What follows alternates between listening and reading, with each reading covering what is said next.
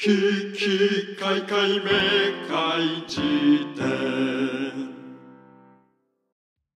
どうも、大胆です。どうも、玉置集計です。はい、ということで、あのー今週ね、めちゃくちゃ久しぶりに生の演劇を見に行ったんですよ。おめでとおめでとうございます。あの本当にね、もう本当に1年ぶりだね。うん、う。ああ、そそう、あのパルコ劇場にですね、ネズミの三重士っていうね、う。うんえー演劇ユニットがあって、えー、生瀬勝久、古田新太、池田成志っていうね、まあ、もうスーパーユニットですよ。まあ音楽で言ったら、ゼムクルックドバルチャーズみたいなね。そう。うんスーパープレイヤーのね、寄せ集めみたいな、まあ、みたいなユニットが、まあ、工藤館と一緒にやってるね、ユニットがあるんですけど、で、はいまあね、俺、これ大学の時とかすげえ見ててさ、うんまあ面白いんですよ、本当に。めっちゃ面白いんですよ。うんで、その新作が出るつつんで、で、かつ、もうコロナで演劇なんてね、もう軒並み全部公演中止になってた中で、えーようやく再開というところの一発目がネズミの三重士見れるんだったら、まあ見に行くかっつって、たっけえ席買ってよ。あおい、あ、ざけんなよ。ふざけんなよ、マジで。1万円したぞ。どうなってんだ？まあいいんだよくなかったんか、お前。まあね、まあ、正直言うと、まあ、うん内容はね、まあ俺が期待値高すぎて、まあちょっとこう、使っちゃったんだけど、まあ、いや、当然ね、くそクソ面白いんだけどね。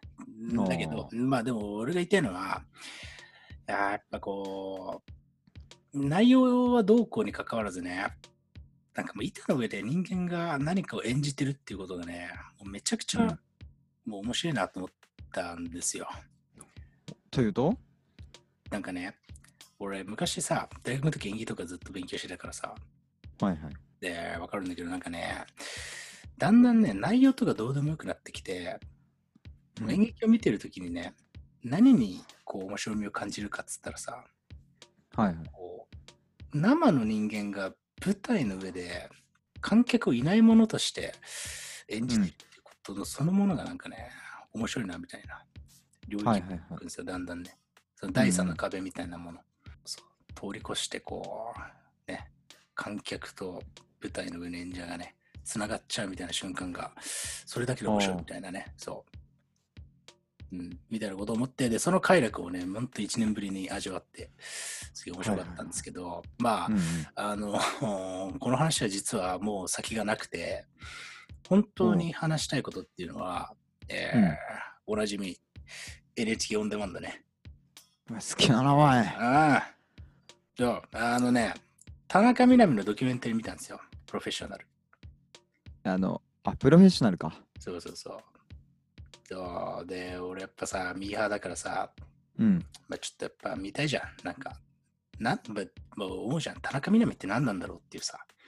あの、一回その、あ、アナウンサーみたいな、ね、局から離れて、うん。ね、い見なくなったと思いきや、ものすごい勢いでバラエティーとかに出てるもんね、今。そうで、今なんか美のカリスマみたいになってんじゃん。写真集もなんか60万部売れてますみたいなさ。まさしく。そう。みたいなところで、まあまあまあ、なんか気になる存在だと。で特にうんなんか今の時代、なんか、なんで受けるんだろう、この人が、みたいなことはずっと思ってたんで、まあ、じゃあちょっと見てみるかと思ったらさ、これがね、よくできてたんですよ、正直ね。正直よくできてて、もうね、冒頭からね、多分うん視聴者をぶん殴りにかかってる、冒頭からもすっぴんなんですよね。すっぴんで出てきて、なんか、まあ、とうとうと語ってて。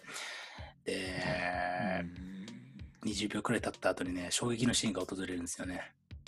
うん。あの、田中みな実がね、楽屋でフロス、歯の歯の、歯のフロスをやってるシーンをなんかずっと映してるところから始まるんですよ。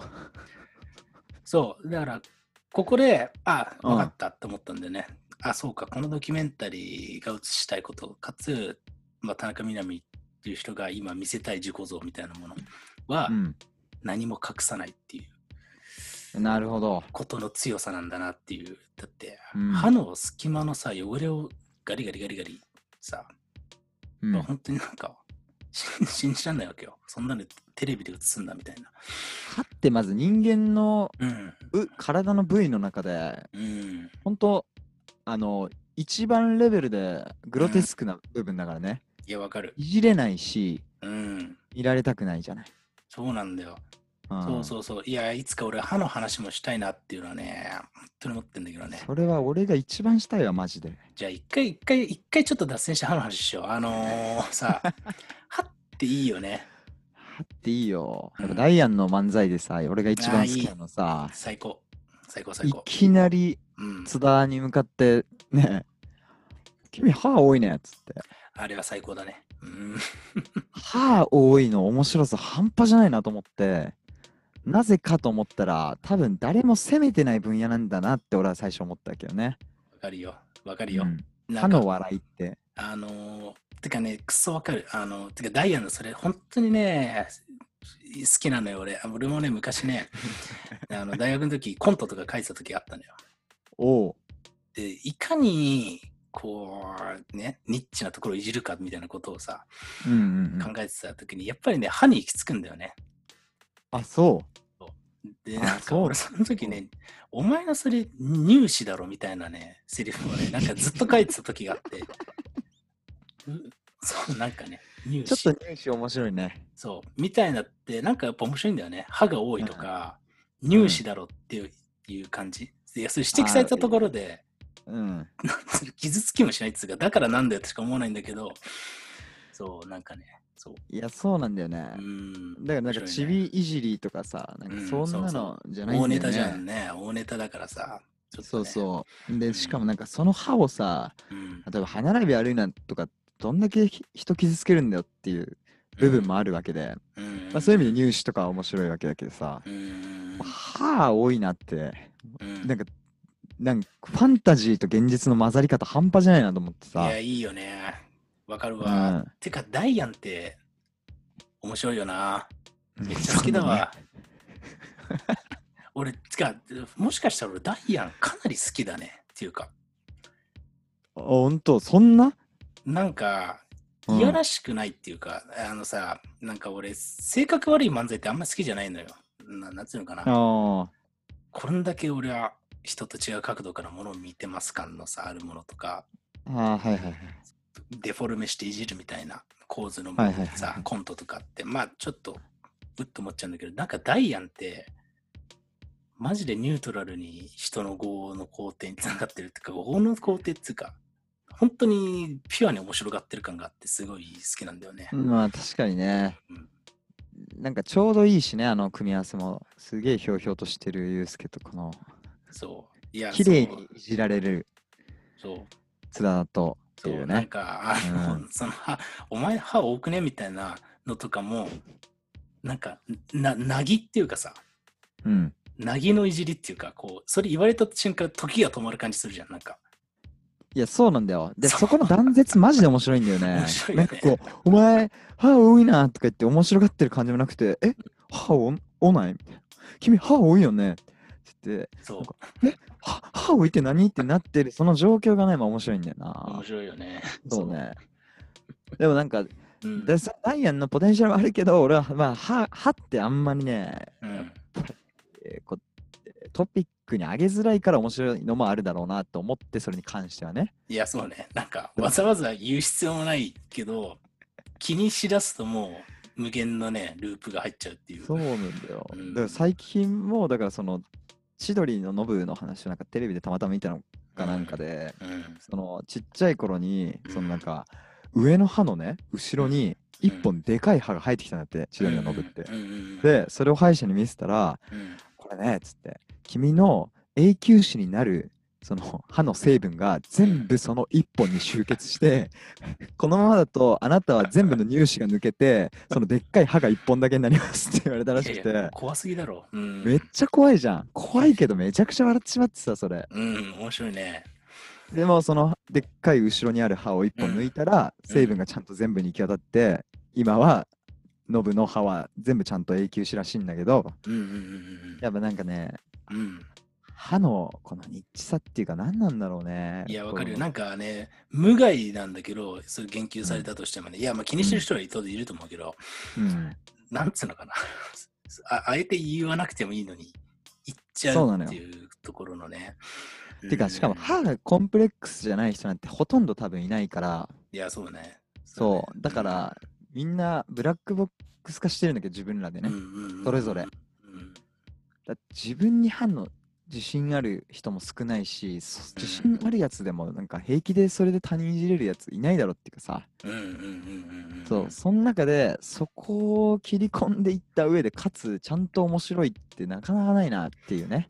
そうね。で、まあダイアンとその千鳥のノブが俺的にはね、面白いいねや。面白いんいやーダイアンの、まあ、これ本当余談だけど、なんか、すげえ好きなネタで、津田の実家の卵焼きがでかいっていう、もうそんなんばっかじゃん。そんな多いとか。歯多いとかさ、そうそうそうそう。そう、あとなんか、こいつは俺ん家に来た時に、うんいただきます言ってなかったみたいなことだけでずっといじるとかね。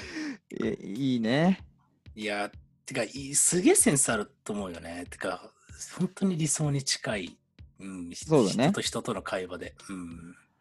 それこそ前話したその人を傷つけない笑いいかんっていうところのさ、うんなんかちょうど間というか、そうそうそうそう。なんそか議論に上がりづらいうまいところばっか言ってる。しかもそれが素で言ってるように感じられるっていうのがすごいところだよね。いやー、そう。てか、人傷つける笑いとかっていうのは本当に欺瞞だらけで、うん、なんかあんなのに安心してるのは本当に全員愚か者だと思うんだけど、うんダイアンを見ろと思うね、本当に。だからある意味理想系なのかもしれないね。うんその人をいじる笑いとかそういうので言ったらね。そう、しかもさ、あの、俺、ジャルジャルとかも本当にクソ好きなんだけど、うん。ジャルジャルってやっぱちょっと、もう天才すぎるっていうか、なんか、この、あスーパーサラブレッド感があるっていうかさ、優秀すぎて、ちょっとこう、うんアスリートの肉体美を見てるような感覚になる時があるんだよ。だそのシンプルな純粋な笑いというところから若干離れる。うん。ん離れていくなんかすごすぎるっていう、なんか構造とかがすごすぎて、うん。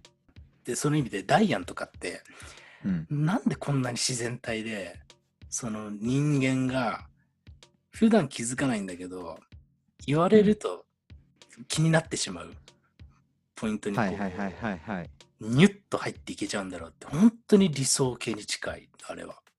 いやー声がいい、まずね。いや、そうなんだよな。どっちもいいんだよな。しかもなんか。いや、ユうスケの声いいよな。あれ、あんまりないよね、ああいう声。うんちょっとこう、二角師匠に近いっていうか、粘り気のある低い声ね。そうね、なんか安定感すごいよね。なんか、あのさ、歌とかでもそうだと思うけどさ、1音目のさ、えー出音がさ、なんかちょっとしょ,、しょぼいとさ、もうその後、あ、この人しょぼいなと思われちゃうけどさい、やー、そうなんだよな。そうそうそそう、松任谷由実のあの有名な話があって、う。うん。あの、なんだっけな、えっと、卒業写真かな。うんうんうんうん。なんかね、作業で始まるんだよね。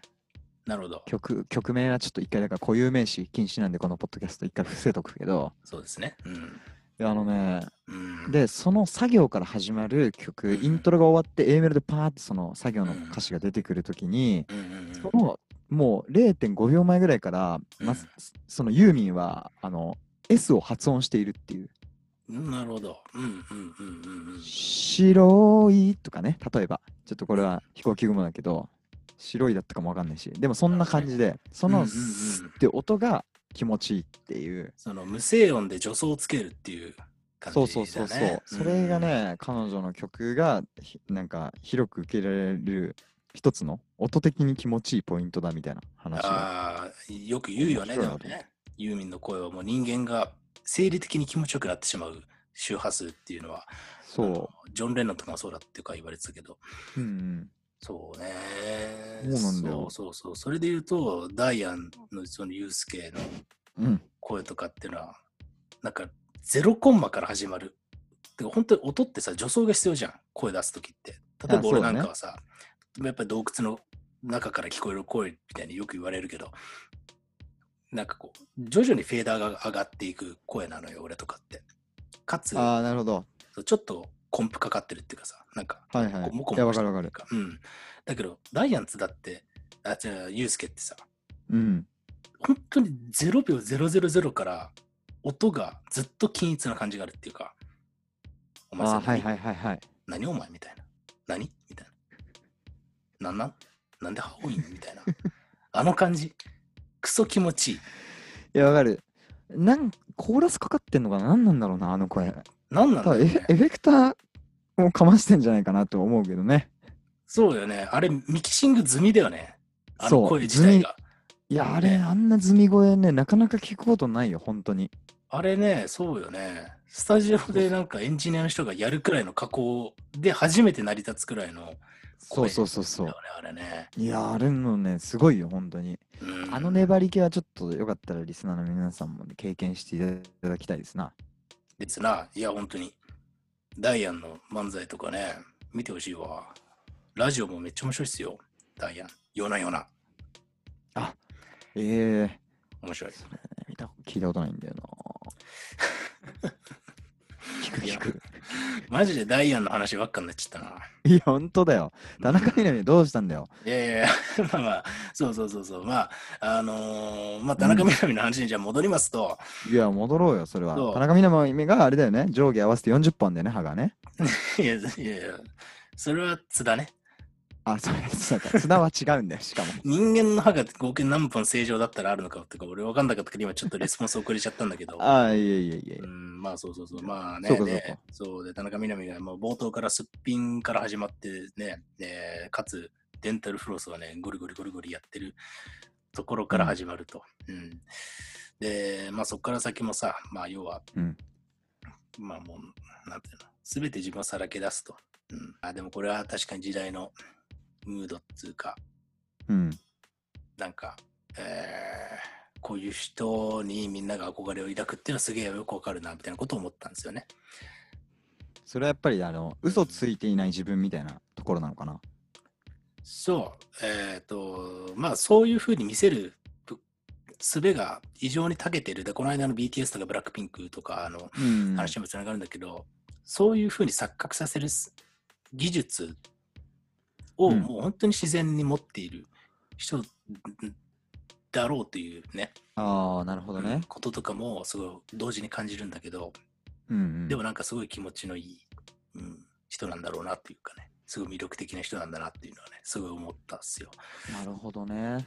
そう。で、俺がね、まあ、ここをね、話して、その、そのパルコで見た演劇の話とか、その田中みな実の話とかね、うん。で、共通してちょっと思ったのが、そのこう、人間ってまあ何かしらさ、演じざるを得ない部分もあるわけで、その田中みな実がいくら等身大の自分で全部さらけ出しますと言ったところで、うん。まあ、それすらもさ、まあ、ある種の自分をキャラクター化するみたいなことだったりするわけじゃん。はいはいはい。そう。みたいなもので、なんかこう、集計とかって、どういうキャラクターの設定とかをする、してんのかなみたいなことをちょっと、すごい。うん。いい切り口にうん。なっていったね。だからそれで言うとさ、まあ、ちょっと一回、もしかしたら議論的に離れるかもしれないんだけど、いいよ。うん。俺俺はね、うんもう、ほんと中学高校ぐらいからずっと八方美人と呼ばれ続けてきたわけよ。なるほど。う。うんん。うん。で、それでね、うん。あ、の、まあ、今はな結局仲良くなったけど、一回こう、疎遠になった友達もいて、なるほど。うん。その、お前誰にでもなんかいい顔すんじゃんみたいなね。うん。うん。それってやっぱ学校独特の、その、若者独特の、うん。うん。えー縄張り感覚、うんから来る。うん。えー疎遠のなり方だったかもしれないけれど、うん。うん。うん。なんで俺はそれがコンプレックスだったね、自分で。なんでこんないろんな人にいい顔したんだろうみたいな。うん。そうそう、だからこそ、その、ある意味、今の議論の土台でいくと、うんタイタンのその、後ろから車来てるよってやつムカつかね？とかう、ん。そういうさ、いちいちも、うん、俺にとっては、あうん、それを普通に言えるんだっていう、う。なんか、い一種の、なんか人間的強さを見せられてるような気分になるんだよね。そういう、好き嫌いはっきりしてるみたいなさ、例えば。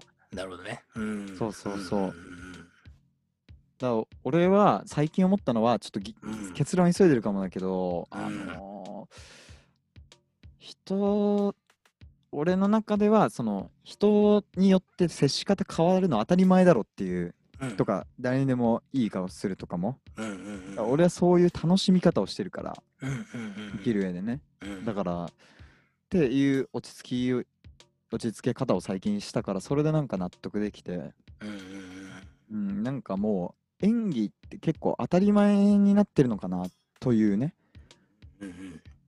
いや、でもそりゃ、いう感本。当にそうだと思うね。いや、だから、俺なんかもさ、あの、人ごとによって、あの、それぞれ自分の出力違うし、うん、かつ、うん、時系列で見たとしても、その27年間の人生で見たとしても、うん、本当に違うと思う。なんかまあ根幹の部分は一緒なのかもしれないんだけど、その時の自分のノリっていうか、うん、全く違うなっていうのを、はい。えー思うわけよ。で、俺結構特徴的なのが、過去の自分のことを思い出せないっていう、うわ、めっちゃわかる。そう、なんか全く違う人間に思えるんだよね。その過去の自分の、えーそれで、なんか、わかりやすく映像を見るとかじゃなくて、過去の自分のなんかこう、記憶とかが、今の自分と紐づかないんだよね、俺。いやー、これはね、死ぬほど断絶がある。なん、めちゃくちゃわかるなう。ん。なんなんだろうな。なん、なんなんだろうと思って。うん。そう。そう。で、それを、まあ、なんか一時までは、うんなんて軽薄な、はいはいはい。その場限りで生きてきた人間なんだろうっていう、一貫性のない。そう、うん。そうって思ってたりもしたんだけど、で、最近の結論としては、まあそんなもんだろうっていう、まあ今のね、集計よろしく、うんうんそういう、なんとなくの収めどころを見つけたんだけど、はいはい、なんかね、そういうとこあったりするんだよね。うん。わかるな。それ、例えばもう、うん。最近なんか大学時代のパソコンね、俺パソコンの扱い方知らなかったから、あの大学4年間ずっとつけっぱなしだったんだけど、パソコン。怖っ。いやもうそう、俺ほんと自分で怖くなって、すごいね。うん。いやいや知らなかったのよ機械ってつけっぱなしだと壊れるっていう感覚がなかったから。なるほどね。うん。そう。で、大学卒業するぐらいでそれがもう全部うん。ブルースクリーンになってうん。操作できなくなって、うん。ずーっと置いといたのを最近、うん。あのデータをまあ業者さんに吸い出してもらってうん。言い返したんだけど、うん。もうその写真見て思い出す出来事もあれば、うん。動画とかもあってさ、そこで喋ってる自分見たらさ、うん。別人とまでは言わないけど、なんかやっぱ違うんだよね。この異形のものを見てるような気分になるわけよね。そうね、よもや、その自分の今のボディと地続きの過去と思えないっていうね。いや、そうなんだよう。ーん。そうね。いやー、ほんとね、不思議。本当に不思議。いや、これね、考察とかないのよ、別に。考察とかなくて。はいはい。ただただそういう、ねうん、事象に対して、なんでなんだろうっていうのをね、うん。うんうんで、なんとなくそういう、なんて科学的なさ、見解とかって多分出てると思うのよ。うん。はいはいはい。そう、心理学的な分野でね。はいはいそう、だから答え知ってる人いたら、教えてほしいね。いや、本当うん。結構優秀な方多いですからね。返済ね。連絡いただきたい。うん。そうね。まあ、みたいな話で、なんかすごい話がうん散らかっちゃいましたけれども、まあなんかね、確かに。あのーそういうことを思ったあ1週間でしたね。田中みな実、強えなっていうね。うん。うんうんこう自分をも、えー人様をも、人様っていうか世間様をも、もうコントロールしちゃうのってマジですげえと思ったっていう。うん。いや、そうだね。だし、それが全然嫌な感じがしないっていうね。うんうんうんうんうん。新しいスター像なのかもしれないね。それはね、思うね、思うね。うんつまりで、今って本当に裏っ側を見せるっていうのが、まあ、本当にさ、うん熱狂とかさ、まあ、はいはいなんなら、本当に一番金を生むっていうのはさ、もう、もうみんな知ってるわけよ。裏っ側を見せちゃうっていうのがね。っていうのを、まあ、その生理感覚で分かっ、うん生体感覚で分かってる人の間違いなく第一人者だろうなっていうのは、なるほど。なんか思ったね。うん、本あるな。先読んでるので。いや、なんかね、そういう話を聞きたいのよ。うん。鷲田清和って人が書いてるうん。うん。人人はなぜ服を着るのかっていう本でさ、なるほどね。いいタイトルだね。いいタイトルじゃない。いいタイトルだね。そう、いいタイトルじゃない。いいタイトルだね。自負動画？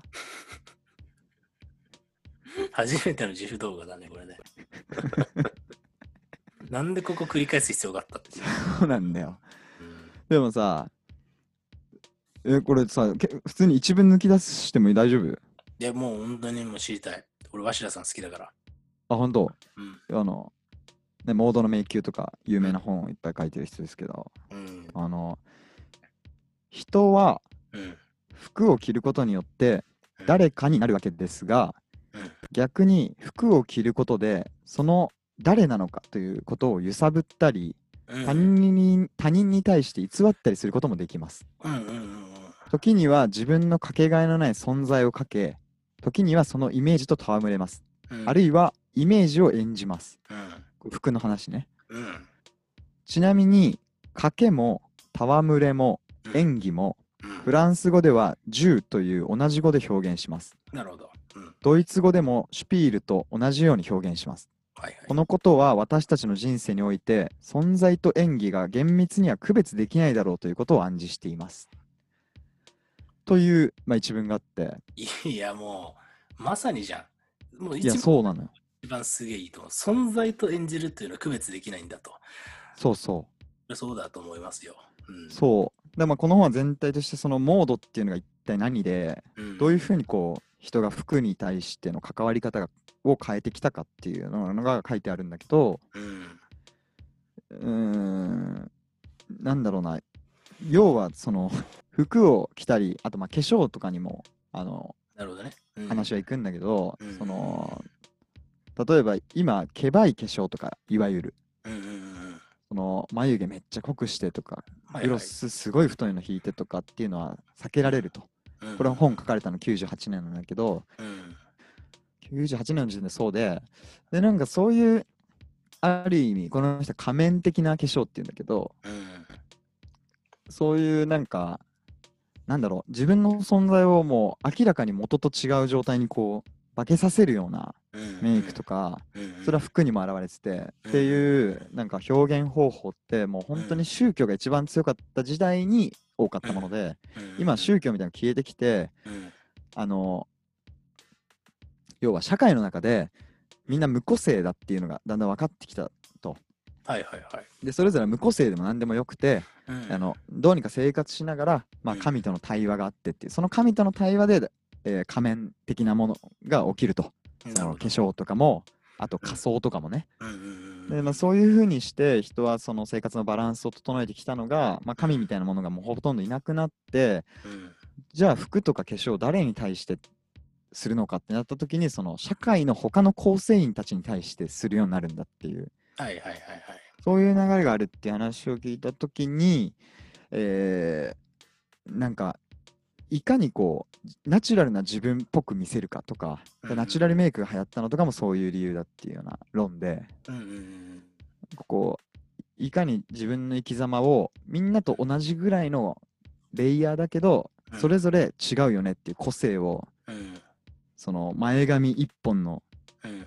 違いとかなるほど。うん。眉の引き方の違いとかうん。グロスの色の違いとかうん。そういうのでこう見せていく社会になってきたっていううん。話が俺はなんか面白くて。いや、面白いね。いや、そうね。だから、あのー商売の基本でさ、差異こそが価値なんだっていう、ものがあったりするんだけど、うんうんいや、だからそれをだから人間っていうのはやっぱり無意識にやってるんだよね。だから自分がその社会にさ、存在する理由を、えーうん。外見上でもやっぱりどんなビザでも作らなきゃいけないんだっていうさ、はいはいはい。そうそうそう。だから、ね、みんながユニクロの服をバーって着てたとしたら自分はちょっと目立つし、あるいは逆に裏腹とか、えーとかの文化がね、流星してた時には逆にシンプルな服で、なんか目立つみたいなさ、こととかっていう、なんかその最下のゲームみたいなのをなんとなく、まあ、人間はやっちゃうんだろうね。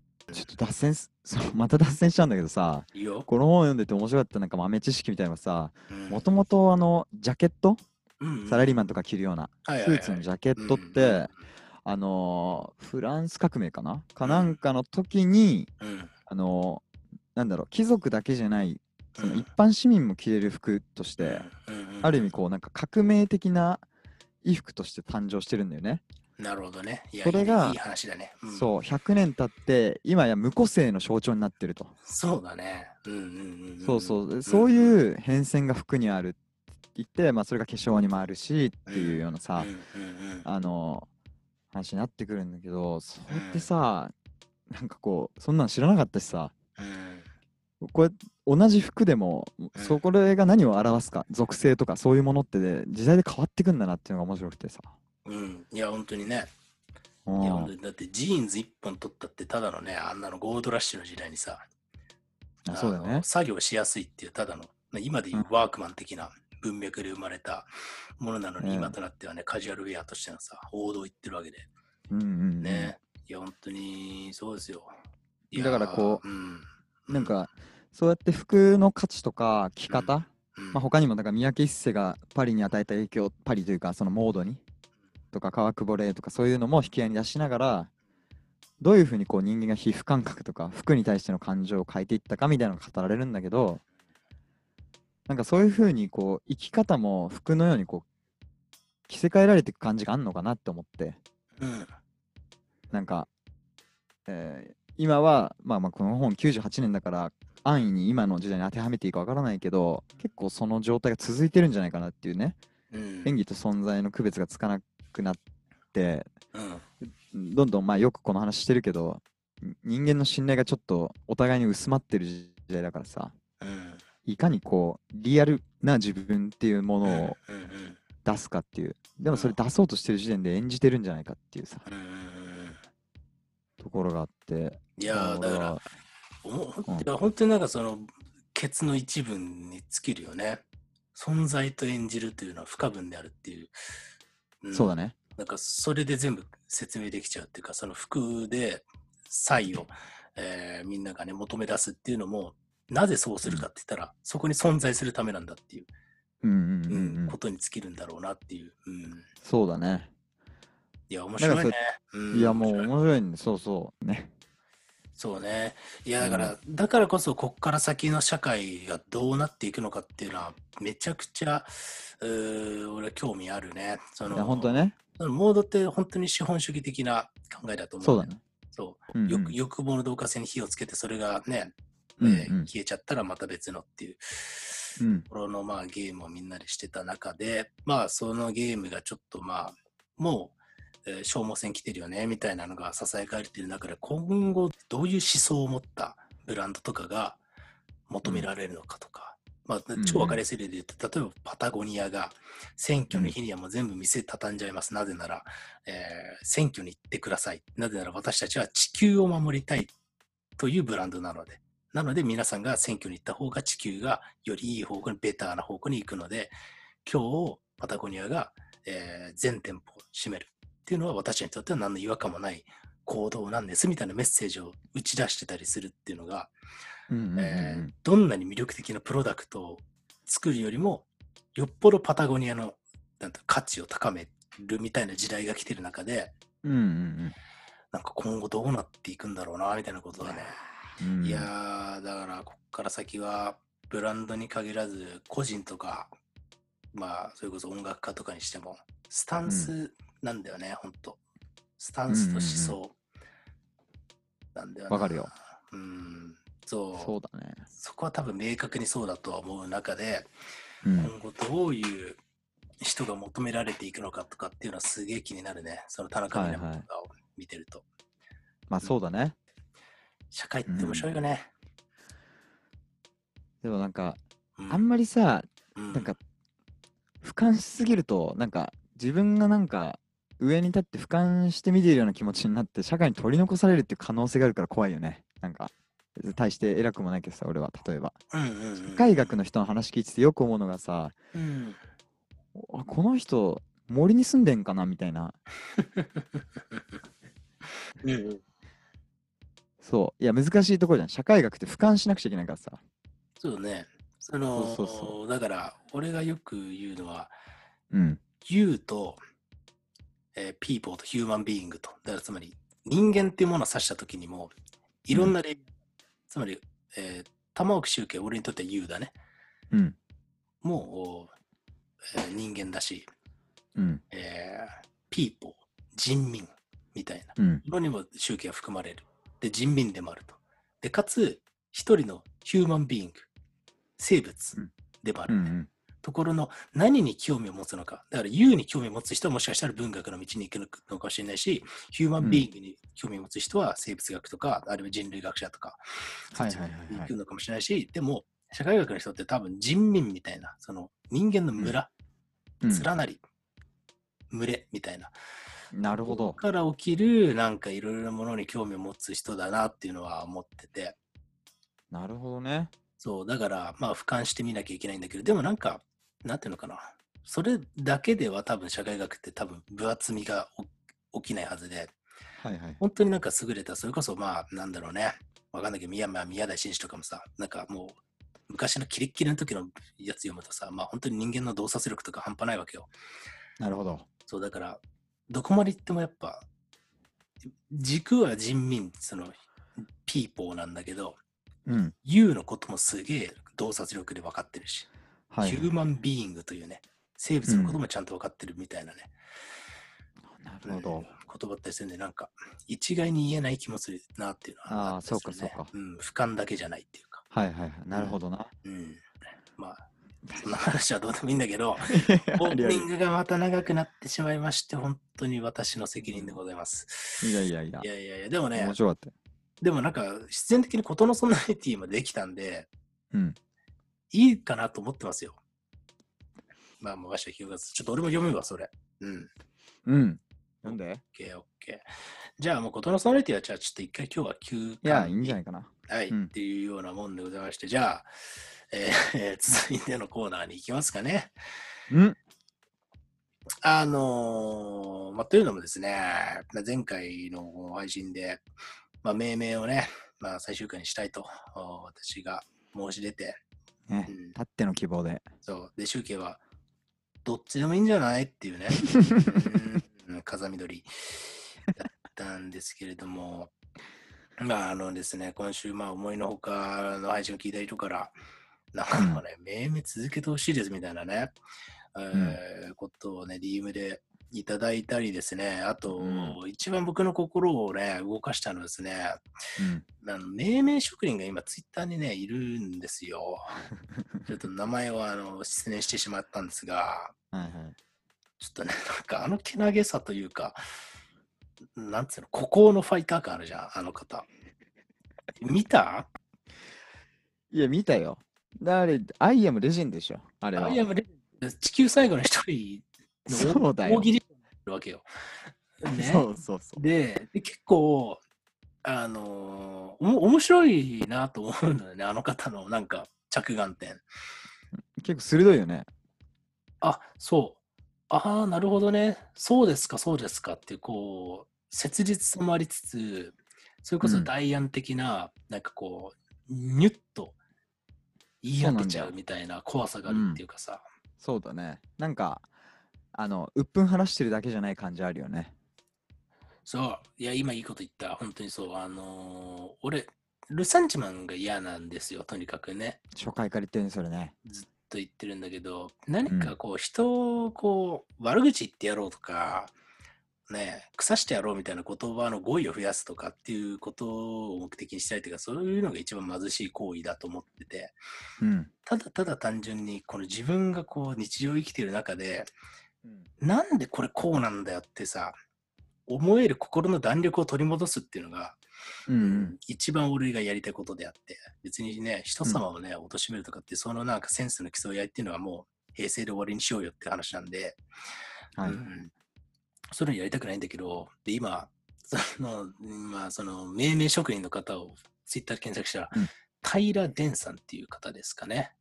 ああ、うん。そうだ。半角のね。そう、なんかこれ、ヤイエルの篠田見るみたいなアイコンで、えーヘッダー画像がシーマンですかね。よくわかんないですけれども。みたいな。うん。ああ、いいね。いや、そう、なんかね、俺ね、いろんな DM いただいたんだけど、俺は一番ね、この平田さんという方に 心動かされまして、このアイアムレジェンド感に。まあ、ちょっと、なんかこう、命名、もうちょっとやってみようかなと、うーん、思いましたね。にゃーというね、うん。えーっと、まあね、そうか。そんなもんそういう理由で、タイタンは結局こう意見が変わって胸を打たれて命名をやりたくなったんだね。やりたいっていうか、まあ、うーん、まあちょっとまあ、皆さんがね、投稿してくれるうちは、うんまあやろうかなと思いました。鬼で正直だな。うん。正直です。で、えーっとね、いい命名がね、あの、1ヶ月前くらいに届いてて、ほそう、ちょっとね、今回はね、それを紹介したいなと思ってるんですよ。う。おい。うん。じゃあちょっとタイトルコールまず言っていいですか？どうぞ。言ってなかったんで。じゃあ、どっちもいいっすよ。風見鶏。中道派ね。まあ、じゃあ、行きましょう。じゃあ、じゃあはい奇跡の復活を届けたこちらのコーナーでございます。えー、命名。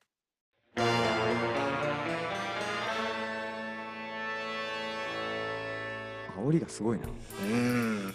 ね、うんそんな大量な紹介のされ方すると、多分ね、命名の方もね、そこまで実力ないコーナーなんで、いや、お前、誰がクソコーナーだよ。クソコーナー、肩身の狭いものをしてると思うんですが、まあ、あのいつまで続くかちょっと正直わかんないです。まあ、あの本当に、本当にちょっと、もう飽きたら、いや、やめちゃうとは思うんですけど、まあ、ちょっとまあね。一回やろうかなと思ってます。はい。で、まあ、めめてるコーナーはですね、まあ、私たちの日々を薄く支配する不可解な現象に名前をつけていこうとあいうコーナーでございますけれどもですね、シュウケイさん、今回じゃあちょっとシュウケイさんにちょっと読んでほしいんですよ。うわ漢字が苦手なんですよね。字が苦手。じゃあ読みます。はい。これはいいとこですよ。うん。危機開会メーカー時点で命名してほしいです。メルカトル図法の南極大陸がでかすぎて怖い現象に名前をつけてください。はい。この方はですね、名前が、えー、たつきかわくぼ。これ本名っぽいな。いいのか、これ読んで。まあでもまあ、いいだろ あ？いや、面白い、これ。う。うん、いや、これね、スーパーセンスあると思います。うん、ねてかね、確かにっていう。梅津和夫的なセンスだね、これはね。ああ、もうその怖さの幼少ね。の頃の、うん。えー地図を見て、うわ、なんか怖えなと思う。で、俺、俺、最初に白状すると、メルカトル図法の、うんあ南極のでかさ、まあ、ぶっちゃけ知らなかったんだけど、うんまあ、これ、集計にシェアしたときに、集計は、井の一番に、うわ、めっちゃわかるわ。で、膝から崩れ落ちたんだよね。そうそう。で、皿砕けたの。うん。ね。そうね。うん皿3枚砕けてさ。で、なんでヤタガラスなの俺。J リーグの紋章の。ね、三つ足のね、そうそうそバケモンがよ。う。誰が化け物だよ、お前。お前、バケモンだろ、女さ。表出ろこらー。これは、あの、菅さんへの気配りを入れた、うんオリラジの絡み。誰も傷つけないオリラジの絡みの再現ね。うん、そうそうそうそあの傷ついちゃうからね。あの喧嘩コントやるとね。そうなんだよ。プロレスもね、あんまり今、受けない時代なんでね。そうそうそう。そうそうそう大きな声を出すんですか？って DM が来ちゃうんで、あのやめるんですが。そう。いや、でも本当に分かって、これ。うん。これさ、この人、続きもあるんだけど、うん。あの街を歩いてて自治体が所有するすっごい大きい貯水槽が貯水槽が少し遠くに見えて遠近感が崩れたような風景も同じような怖さを覚えますって言ってない。あての、わからんのよな俺がなんでこの命名の復活祭にこの人の投稿をね、選んだかっつったら、これはまあ新類語辞典でもあるわけですよ。この方は。つまりメルカトル図法の南極がクソでかいと怖いなと思う感覚と街を歩いていて自治体が所有するすごい大きい貯水槽が少し遠くに見えて遠近感が崩れたような風景が現れた時の怖さが似てるっつうんですよ。で、うんまあ俺正直ちょっとこの自治体の話とかよ よくわかんないんだけど、なんかこの、そういうね、掃除の関係まで見つけてきてるっていうのがね、もう素晴らしい。いやね。うん。いやだから、えでもさ、スカイツリーとかで思わない？例えば、うん。お浅草で降りてさ、スカイツリー、あ、結構近いなと思って歩くんだけどさ、うん。25分ぐらいかかるわけ、浅草から。うん。あれ、でっかいものって近く見えるんだよね。でも、むちゃくちゃなのよ、世界観が。でっかいものって。なるほどね。それ怖いか？いや、もう怖いっしょ。なるほど。で、これさ、それこそ、まあ、あんま名前出し続けるのはあれやけど、亮斗とかとも一回めちゃくちゃ盛り上がって、なるほど。うん。あいつ、牛久の大仏とか好きなのよ。なるほどね。うん、うん。なんか、もう、大地にいきなり死ぬほどでかいものがあるっていうことが、うん。なんか、怖いっつってて、ああ、なるほどね。うん、俺もそれすごいわかんなと思ってさ。なるほどね。あ、今の角度だったらちょっとわかる。あの、だから俺、あのーヘ、ヘーンストーンだっけ？なんだっけ？ストーンスヘッジ。とか、わけわかんないもんね。あれとかね。てか、普通いや、に怖えとそうそう。怖えなと思う。なんかああいうの。そうだよ。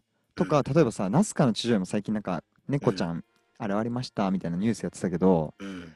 あれもさ、実際ドキュメンタリーとか見て、ナスカの地上絵、近くの映像とか見るとさ、うん。ほんとマジで2メートル幅ぐらいの線なんだよね、あれ。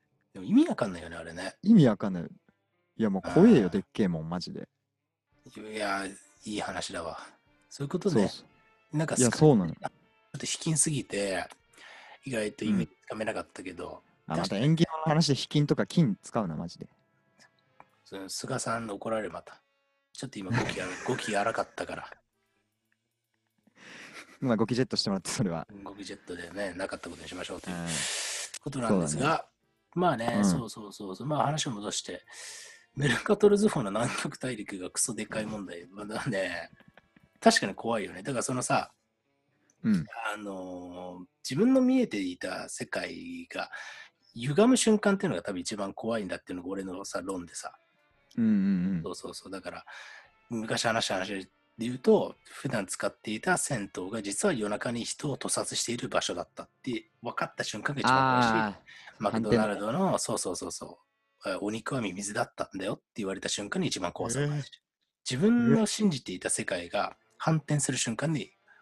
怖さを感じるっていう俺は定義をしていて、それで言うとこのベルカトル図法の南極大陸もめちゃくちゃ、ああ、なるほどと思ったんだよね。つまり、うん地球ってほとんど大部分は、うんまあ水だけど、でそのうちの何パーセントかはもう南極なんだって、氷、はいはいはい。雪原、もううん。虚無のような雪原が俺らのうん 地球の、なんていうの、大きくを支配してるんだって分かった瞬間に、ああ、うんうんうんうん。俺の人生って何なんだろうと思う感じはあるそね。こまでか、お前、感受性豊かすぎるだろ。いや、あるよ。うん。マジで？めっちゃあるよ。うん。あの、さ、い いきなりまた脱線するかもだけど、うん北極と南極ってあるでしょ？うん。で、これ大きさとまたちょっと違う話なんだけど、うん南極は大陸なんだよね。なるほど。うんだから雪原なんだけど、掘っていくと地面があるわけよ。なるほど。ただ北極は、あれうん氷の塊なのよ。怖っ。めっちゃ怖くない？これ。つか怖えよ、マジで。てか、怖いな。てかてかてかてか。てか今4回言ってたぞ、あんた。いやいや、それはね、あの、後半2つのテカは、君のデコのこと言ってた。誰がお前油症だよ。あ、あ、油、油虫だもんな。あの、種族としてはヒューマンビーイングではなくて、うん人か油虫だもんね、君ね。おい、社会学で扱ってくれ、俺も。マジで。生物的には油虫だからね。バグビーイングなんだ、俺は。そうそうそうそう、本当にバグズライフですよ。うん。ああ、そうだな、もう本当に見たことないけど。で、うん。そのね、うん。なんかこう、うん俺が思ったのは、なんか、うん。その怖くなる感じって、うん。ちっちゃすぎるものも、それこそクマムシとかも俺怖いのよ。わかる？あのー、めっちゃ寿命長いやつっていうか無敵なやつね。そうん。う。ししたなんか200何度まで耐えられるし、うん。水なくてもうん。何年も伸びると。うん。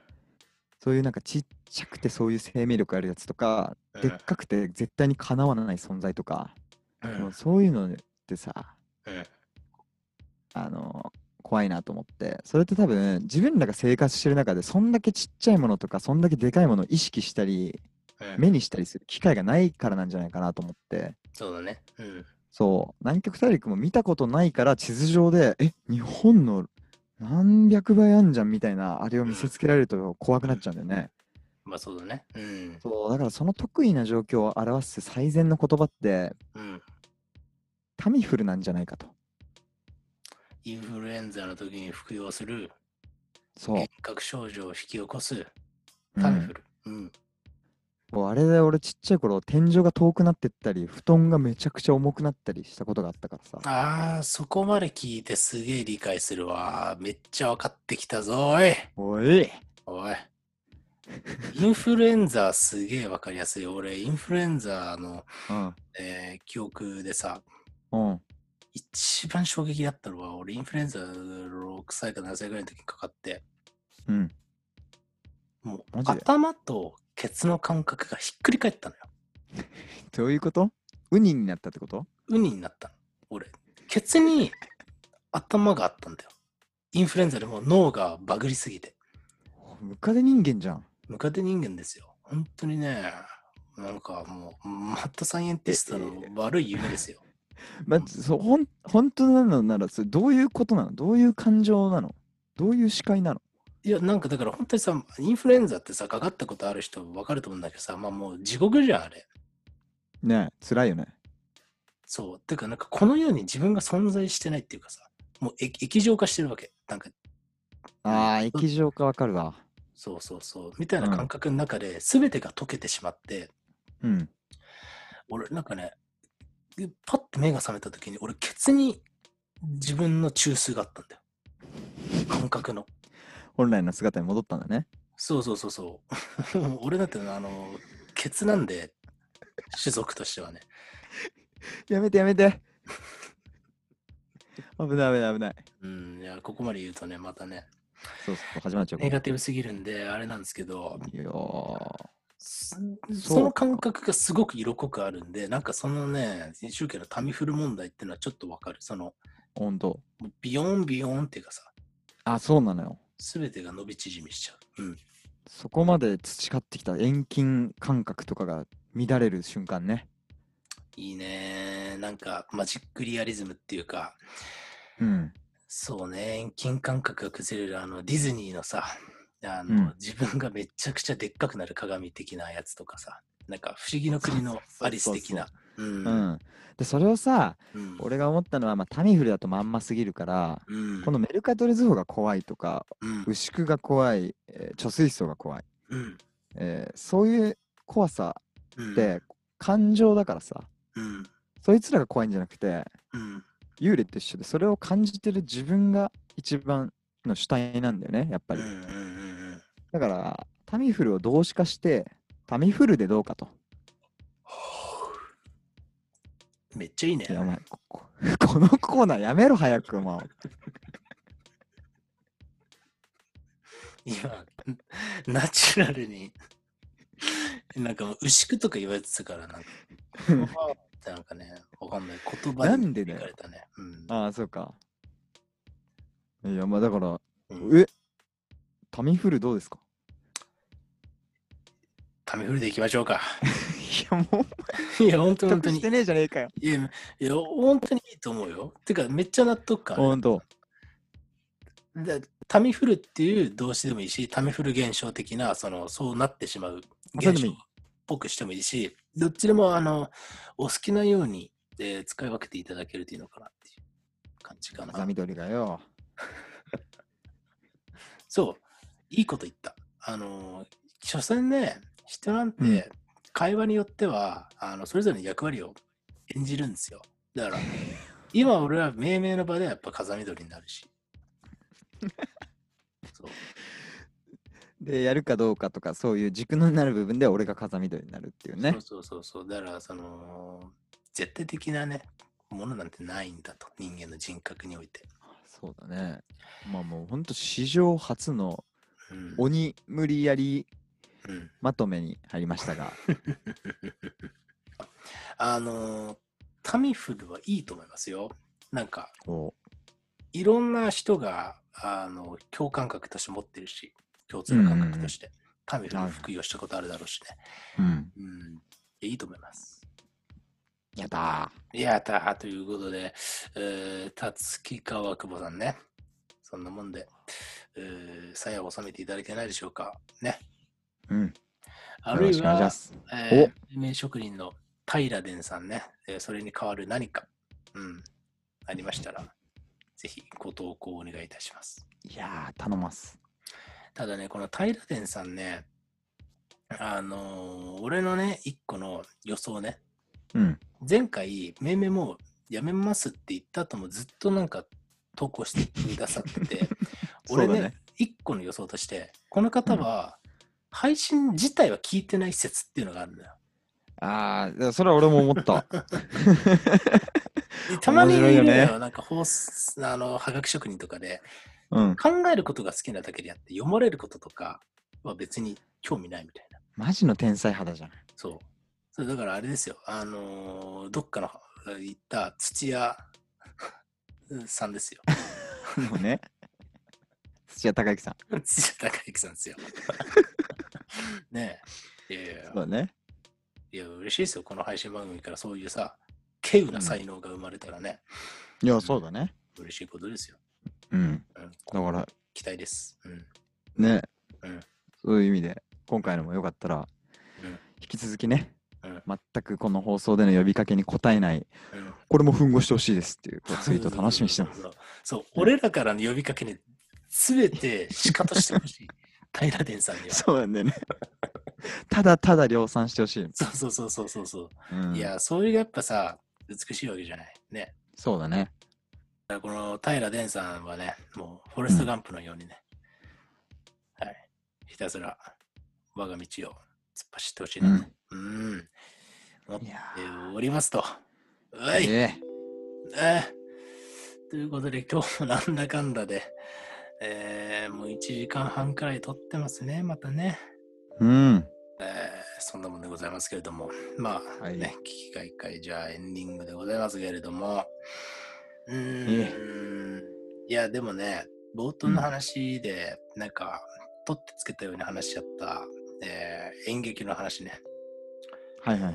演劇久しぶりにネズミの三十子。ネズミの三十子。うーん。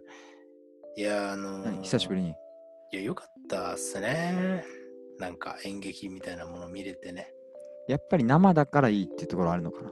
いい。もうね、第一声でやっぱね、うん鳥肌立った。なんか。なるほど。うん。やっぱ演劇はいいよ。本当に。なんかね、怠惰の愛が伝わってきていいわ。うーん。うん。なんか素晴らしいなと思ったね。そうか。いやー、しかもね、あ何より良かったのがね、もう、一席もね、えー一席も開けずに、まあ、通常通りの開催してたんですよ、パルコ劇場。うんはいはい。まあ、それなりのなんか意思決定があったと思うんだけど、それに対するね。うん。いやーで、それにね、観客もやっぱね、そんで安くない席をね、買ってね、ちゃんとこう、支援しなきゃっていう、支援っていうとおこがましいんだけど、なんかやっぱ自分が力になれることは、みたいなね、うん。うーん、なんかね、劇場のグルーヴ感がめっちゃあったんだよね。うんええあ、それすごいね。ちょっと体験してみたくなるね、そういううん。ものって。いや、よかった。もう、もうなんとしてもこの公演を成功させるんだっていうのが、観客あをもそう思ってる感がね、もうな感動しちゃったね。